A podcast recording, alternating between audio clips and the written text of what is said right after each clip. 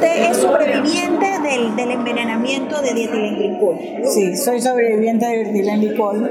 ¿Usted cómo se da cuenta? que bueno, yo en verdad me fueron hasta buscar en la casa. A mí no fue que, yo me di cuenta, sino me fueron a buscar. El que se dio cuenta fue mi esposo.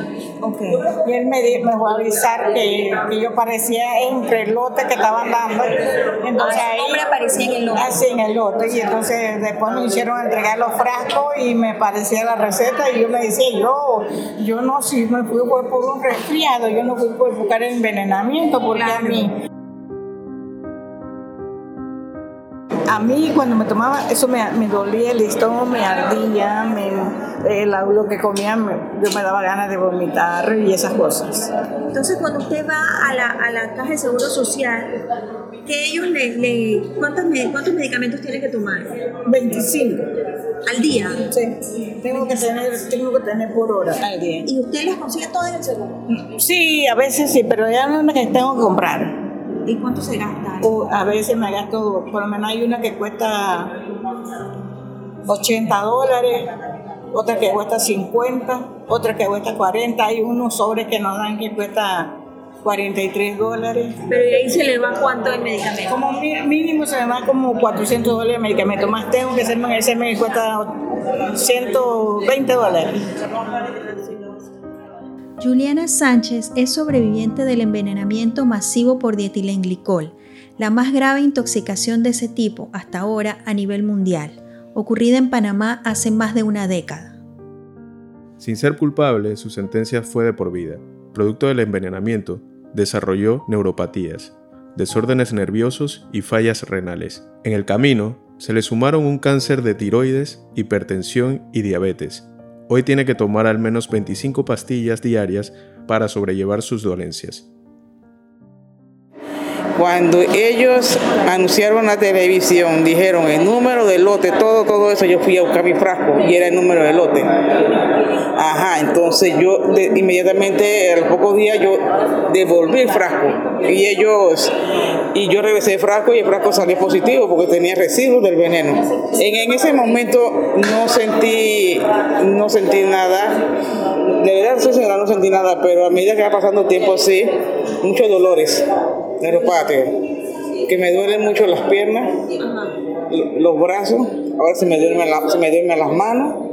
Ahorita estoy que las piernas, siento una debilidad en las piernas cuando, cuando las apoyo. Cuando voy a subir escalera, subo un poquito, pero cuando bajo, unos dolores horribles. Hay días que los dolores son más, que se están más tranquilitos, pero hay días que son intensos. Por ejemplo, en mi casa, la limpieza de la casa, porque yo limpiaba bien en mi casa y ahora no la puedo limpiar, porque si limpio un, por ejemplo, un cuarto, tengo que limpiar la mitad, porque después no puedo limpiar la otra, parte porque no aguanto los dolores. Así que ahora he optado que le digo a mi hija que venga y me ayude a limpiar. ¿Cuántos, ¿Cuántos medicamentos usted se tiene que tomar? Yo tomo, para ver, 10, 11. ¿Al día? Al día, sí. ¿En total? Ah, sí, eh, eh diferente hora. 11 tabletas. Ajá. ¿Cómo piensa, por ejemplo, si puede evaluar después del, envenenamiento la atención que le ha dado el seguro? Hasta ahora no creo que fue justo porque nosotros fuimos por salud y salimos envenenados. ¿Y salieron envenenados? Sí, y eso nos cambió la vida horriblemente. Maribel Toribio es otra panameña que también sobrevivió el terrible envenenamiento. Ella es de la provincia de Colón, al norte del país. Hoy toma 11 pastillas para paliar los efectos del envenenamiento, alergias, desarreglos de tiroides, de azúcar y la presión. En los meses con suerte, que son pocos, Maribel y Juliana consiguen todos sus medicamentos en la Caja de Seguro Social, la entidad pública que atiende casi al 80% de la población el resto de los meses tienen que destinar una buena parte de la indemnización que reciben del Estado por el envenenamiento para comprar los medicamentos en farmacias privadas. Ellas son solo dos de los miles de panameños y panameñas que sufren a diario por el desabastecimiento de medicamentos en los hospitales públicos y los altos precios en las farmacias privadas. Señora Emma, ¿hasta qué punto eh, ha llevado este desabastecimiento a perjudicar la salud de esta lista de pacientes? Eh, hablo de hospitalizados tal vez o incluso hasta perder la vida. ¿Tiene usted alguna información de que por falta de medicamento haya pasado una situación de esta magnitud? Sí ocurre, pero en otras patologías. Sí, sí tenemos ya personas que han fallecido con enfermedades hematológicas, por ejemplo, que son cánceres como leucemia, como mieloma, como linfoma. Ahí han habido personas que han muerto a la espera de medicamentos. Yo te digo que sí lo sé y tengo cifras.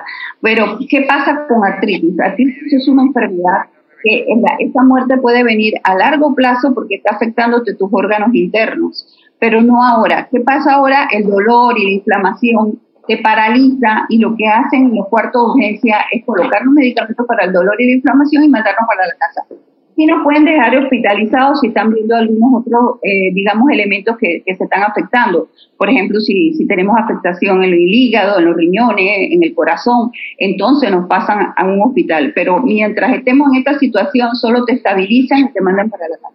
Pero sí hay otras enfermedades en que ha ocurrido casos de muerte. En esta entrevista a Telemetro, Emma Pinzón, presidenta de la Fundación de Pacientes Crónicos, revela que pacientes han muerto por falta de medicamentos. Así, el desabastecimiento de medicamentos no es una cuestión que se pueda arreglar con mesas técnicas o comunicados, es una cuestión de vida o muerte. ¿Por qué ocurre? ¿Cómo es posible que una entidad como la Caja, que maneja 5 mil millones de dólares al año, no pueda proveer medicamentos a la población? En 2019, un grupo de periodistas nos propusimos indagar en el problema. Reunidos en una mesa del taller Abriendo Datos Panamá del International Center for Journalists, nació la idea de hacer Receta Justa, un proyecto de investigación periodístico sobre las causas del desabastecimiento en Panamá. Esto fue lo que encontramos. ¿Sabes quién controla el mercado de medicamentos en Panamá? Al menos 10 empresas farmacéuticas de talla mundial tienen en Panamá sede, reempacadoras y puntos de venta para el resto de la región, pero no acceden directamente al mercado interno. Para vender en el mercado local hace falta un distribuidor local. Según la ley 1 del 10 de enero de 2001, el Estado, el principal comprador, solo puede acudir directamente a los laboratorios fabricantes en caso de no existir oferta local. Con datos de la Autoridad Nacional de Aduanas de Panamá, Receta Justa ha identificado a las cinco empresas importadoras de medicamentos que dominan el mercado local. Compañía Astor, CG de Jacet, Corporación Impadoel, Droguería Ramón González Revilla y Reprico. Las cinco suplen tanto al mercado privado como al público a través de las compras de la Caja del Seguro Social y el Ministerio de Salud y son responsables de la introducción al país del 75% de los medicamentos importados en un año entre abril de 2018 y el mismo mes de 2019 por un valor de 171.65 millones de dólares. La compañía Astor, que importó 46.27 millones de dólares en medicamentos en ese periodo, es parte del mismo grupo empresarial que integra la cadena de farmacias Arrocha SA, con 42 sucursales en todo el país. La segunda mayor distribuidora es CG de Jacet, con 36.86 millones de dólares seguida por Corporación Impadoel con 33.89 millones de dólares en importaciones solo en medicinas. La droguería Ramón González Revilla con 30.97 millones de dólares y Reprico con 23.66 millones de dólares. En Panamá, el mercado de medicinas es un asunto de distribuidores. El Estado panameño destina más de 300 millones anualmente solo a la compra de medicamentos entre la Caja del Seguro Social y el Ministerio de Salud. Es más, el presupuesto destinado por la Caja del Seguro Social para medicamentos representa el 60% del total destinado para el funcionamiento y el 4.8% del total del presupuesto anual de la entidad, que supera los 5.600 millones, la misma cantidad que costó ampliar el canal. Mientras crece la cifra de enfermos que mueren en Panamá por falta de medicamentos, las empresas importadoras y distribuidoras se reparten un millonario negocio de más de 300 millones de dólares al año, mientras controlan los procesos de compraventa a través del manejo preciso de tácticas que propician el desabastecimiento de medicamentos en el sector público. Creado artificialmente el desabastecimiento, el Estado debe responder con compras apremiantes a precios mucho más altos o bien el paciente puede suplirse en farmacias privadas, que también dominan el mismo puñado de proveedores, pero en donde sus ganancias se multiplican hasta en un 500%. Hay colusión entre, la, entre los grandes distribuidores para proveer los medicamentos. Ellos causan el desabastecimiento. ¿Hay qué? Colusión. ellos se ponen de acuerdo entre ellos para causar el desabastecimiento. Eh, yo pienso que sí. No te puedo decir a ciencia cierta sí, pero pienso que sí, porque obviamente que hay tanta... Acuérdate que tener algo bien presente. Esto es una cuestión de mucho dinero. Hablando de millones, de millones de dólares.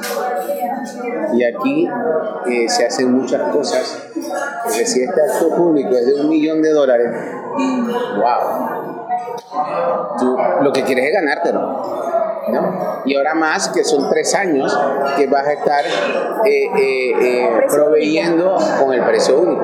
Yo no puedo evitar el desabastecimiento. Claro está, el desabastecimiento tiene muchas muchas aristas, muchos responsables de que el desabastecimiento se Yo le puedo decir a un grupo que ha pasado agachado, los diputados, la asamblea. Ahora están con el corre de, de la cuestión de los medicamentos. Ojalá Dios, ojalá hubieran hecho eso en el gobierno anterior. Bueno, hicieron eso, una reunión como seis meses de estar, pero no vimos más una reunión que era para la cuestión de los medicamentos. Al final volvieron de nuevo a activarla, pero ya era tarde. Ahora vamos a ver qué pasa. Ya es hora que hay cosas que hay que arreglar. La modificación de la ley 1 de medicamentos, hay que hacer modificaciones en esa ley hay que hacer este, eh, la, la, ley orgánica ¿no? de la Caja de Seguro Social. Pero claro, está, esto es siguiendo las compras de cada uno, Ministerio, Caja de Seguro Social. Eh, lo hemos planteado, se lo entregamos a la ministra en la reunión que tuvimos. Le entregamos. La ministra Rosario La ministra Rosario Nosotros, como federación, tuvimos una reunión con la ministra y una de las cosas que le presentamos fue eso. Obviamente, para tratar de, de resolver, si nosotros resolvemos la parte de los medicamentos, wow, yo tendría mucho más eh, tiempo para dedicarme a, mi, a, mi, a la parte que tenemos de, del trabajo en campo con la gente. Pero ahora mismo yo tengo que llamar a un proveedor. ¿Cuándo carajo vas a entregar el? Me dijiste que ibas a entregarle al seguro y no le has entregado. Es absurdo. Es un atentado lo que están haciendo contra la vida de los pacientes, ¿no? Ya estamos hartos de este poco me importa con la salud del pueblo panameño. Entonces estos intereses, los intereses económicos privan, privan sobre el, el este, la, la, vida y la, salud, de los pacientes. Es, el, interés, el interés económico es primordial. Aquí no hay interés, no hay que la salud y la, eso no, no, no. From the public system or from the private system if it's, if it's needed. So I have to, you know, the, Sabes que la Caja de Seguro Social es una institución autónoma en Panamá, pero como presidente tengo que tomar decisiones para asegurarme de que ellos den el servicio adecuado a nuestra gente. Pero no es fácil avanzar con las transformaciones del sistema cuando tienes diferentes intereses políticos, intereses económicos y personas como tú. Me gusta que las personas como tú participen en nuestro país. Cuando hablas sobre apoyo, Solo en sanidad pública hemos dado más de 6.000 becas en los últimos cuatro años y para mí sería un honor trabajar con alguien como tú. Uh, Hay muchos retos en el sistema de salud pública porque tenemos los recursos y las personas están trabajando, los doctores, las enfermeras son grandiosas, pero la burocracia es muy difícil. Aprobamos una ley. En Panamá puedes comprar un auto en línea. Si trabajas para el gobierno, puedes ir a una computadora y puedes comprar una Land Cruiser de 60 mil dólares. Pero no puedes comprar medicinas para el pueblo en línea. Porque los intereses de las grandes compañías o de las importadoras no permitirán que esa ley se apruebe. Nosotros presentamos esa ley que la compra de medicamentos pudieran entrar en el sistema de Panamá Compras y no está allí. ¿Por qué? La pararon en la asamblea y yo le prometí a la gente respetar la voluntad del pueblo y no me dieron mayoría en la asamblea. La ley está allí, solo para aprobarla, para poder comprar medicinas en línea. Ese era Juan Carlos Varela en 2018, en el foro llamado El caso Panamá, la transformación de la vida pública y política, en la Universidad de Harvard donde admite por primera vez que intereses económicos se opusieron a su interés de abrir las licitaciones de medicamentos a Panamá Compras. Es un sistema que ha apadrinado históricamente el Estado, donde hay poderosos intereses políticos y económicos, según varias fuentes que entrevistamos. Un triángulo perverso flanqueado por la negligencia, la burocracia y la falta de voluntad de todos los gobiernos. Palabra crítica, comunicación para transformar la sociedad. Reka Chandiramani fue parte de Receta Justa y es autora de la investigación El Triángulo de la Muerte, las causas del desabastecimiento de medicamentos en Panamá. Reca, cuéntanos los principales hallazgos que hubo en esta investigación. Bueno, los principales hallazgos que encontré en esta investigación es que hay un matrimonio muy bien establecido, a veces muy por debajo de las sábanas, donde hay una coordinación entre funcionarios del gobierno y empresa privada para causar un desabastecimiento artificial en la caja del Seguro Social. Este desabastecimiento eh, inorgánico se traduce automáticamente en un incremento de ganancias eh, para estos mismos proveedores que a través de la compra premiante multiplican el precio de los productos que le venden por tener la, el permiso médico se los venden ellos mismos a la caja del Seguro Social multiplicando esas ganancias. Si no se da ese medicamento por la vía pública, entonces igualmente ese paciente tiene que ir a las farmacias privadas, donde por el dominio del mercado de cinco grandes empresas, al final las ganancias se revierten, estas ganancias multiplicadas se revierten a estas cinco grandes empresas que dominan el mercado. Hay un dominio claro que también pudimos encontrar a través de la revisión de las importaciones de medicamentos de uso humano por un año entero para poder tener una, un panorama de quiénes eran las empresas que dominan eh, las importaciones. Reca, ¿qué pasó después de que se publicara esta investigación? En una sola palabra, eh, no pasó nada. Hubo cambios en, en la ley, muy tibios, ninguno ha sido efectivo para resolver el problema que al final es que la persona que necesita un medicamento pueda obtenerlo a través del seguro social o pueda obtenerlo a un precio justo. El proyecto se llama Receta Justa precisamente porque también cuestiona el costo de los medicamentos en las farmacias privadas, que no están eh, regulados porque el Estado siempre prioriza el libre mercado, pero no prioriza en ese libre mercado cómo se afecta a la población más vulnerable que no tiene cómo comprar precios de los medicamentos que solamente hay que entrar a las redes sociales para ver que están más caros que hasta en países donde se fabrican, que hasta en países europeos de, que le dicen de, de primer mundo. Entonces, hubo cambios en la ley, han habido, pues ha habido, ahora hay una mesa técnica pero desde que publicamos la investigación en el 2019 al 2022, el problema todavía no se ha resuelto. Tenemos un gobierno que no es capaz de comprar directamente los medicamentos que necesita porque creó una comisión de desabastecimiento que al final solamente sumó más burocracia al proceso y a este, este matrimonio que, que mencioné antes entre gobierno y empresa privada. Creó un peldaño más en esta burocracia. El problema sigue igual.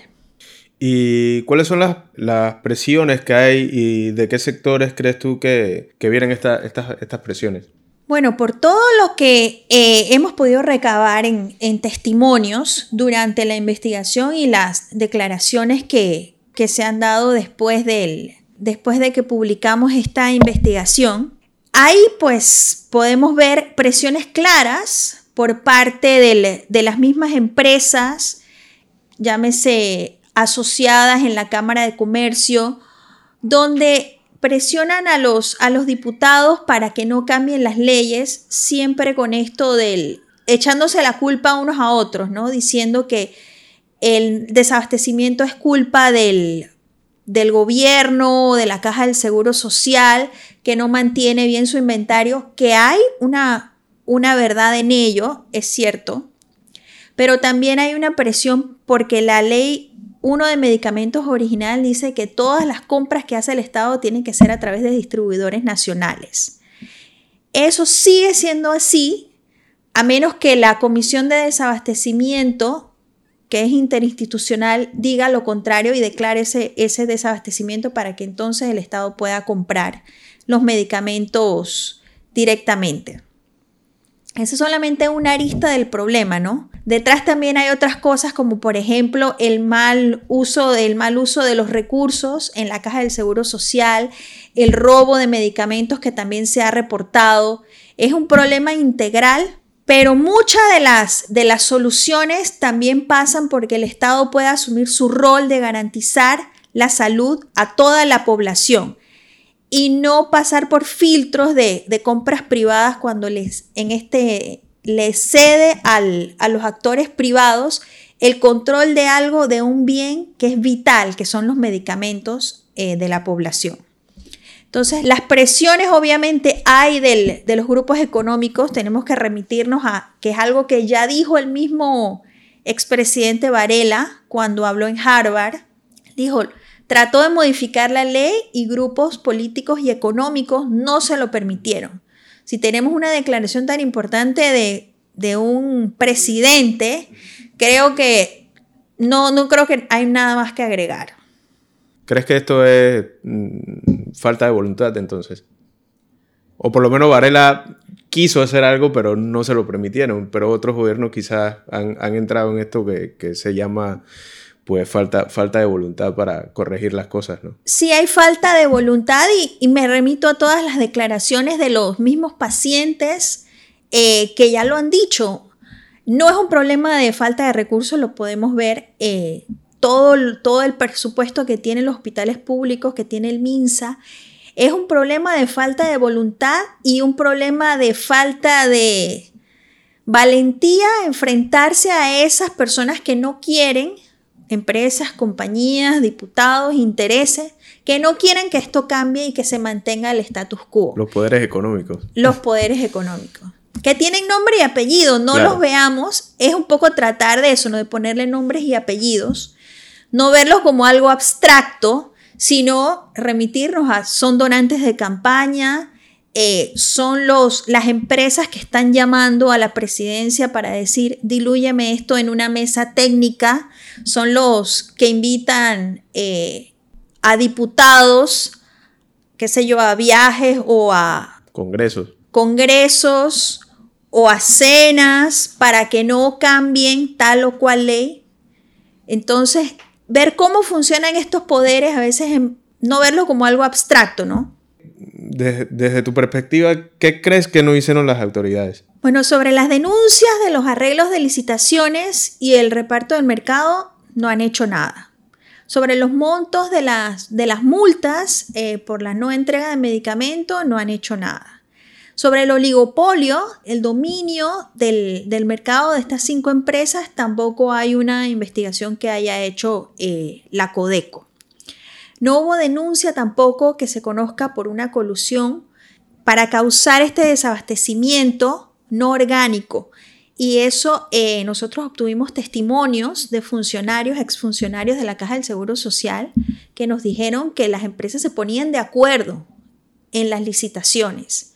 Eso, es lo que define eh, la colusión y no hay una reacción, no ha habido una reacción del Estado ni del gobierno pasado ni de este gobierno tampoco. Tampoco se ha acabado el desabastecimiento. Seguimos viendo las denuncias en redes, en la televisión, cada vez que hay una ola de desabastecimiento es que nos concentramos en este tema cuando deberíamos estar hablando de esto todos los días. Sí, cada, cada día son más las personas que necesitan medicinas por lo menos nosotros que somos una, la, generación que ahora trabaja, vamos a ser víctimas también como la, es la, generación anterior a, la nuestra, que, hoy están enfermos y, no pueden tener acceso a, medicamentos que puedan mejorar su situación de, salud. ¿Crees que con esta nueva mesa técnica que, que, han creado, que pusieron a la cabeza al vicepresidente Gaby Carrizo, ¿crees que habrá alguna intención de, de mejora con respecto al tema del desabastecimiento y, los precios de los medicamentos? Bueno, se ve claramente que es una movida política para catapultarlo, porque como es un tema tan trascendental, sería como una catapulta política para, eh, estoy especulando, una eventual intención que tenga para las próximas elecciones, que me parece todo esto tan perverso utilizar eh, una necesidad, un problema tan grave donde ya hay muertos. Los certificados de defunción no dicen eh, que estos pacientes mueren por falta de medicamentos, dicen que mueren por la enfermedad, pero no por eh, cuando el Estado no le suple ese tratamiento a la persona y esta persona se agrava. Eso no sale en el certificado de defunción. Entonces, utilizar un tema tan grave como la vida de los pacientes vulnerables que tampoco pueden comprar, costearse esos medicamentos en farmacias privadas, como una catapulta política, creo que se cae de, de su peso. Solamente no resolverlo sabiendo qué es lo que se tiene que hacer. Un gobierno que tiene un presupuesto mucho más grande que países que tienen más habitantes, que no pueda resolver algo tan básico como los medicamentos no tenemos una población de 10 millones ni 15 millones. Entonces, ponerle un adjetivo se me escapa, no sé qué adjetivo puedo ponerle a, a esa mesa o a esas intenciones. Palabra crítica, comunicación para transformar la sociedad. Reca ha sido clara en esta entrevista. Todo se resume a una falta de voluntad de quienes nos gobiernan para enfrentarse a quienes lucran con la salud de una población, incluyendo a los actores públicos y privados. Solo queda preguntarnos ¿Cuántos más tendrán que morir para que esto cambie?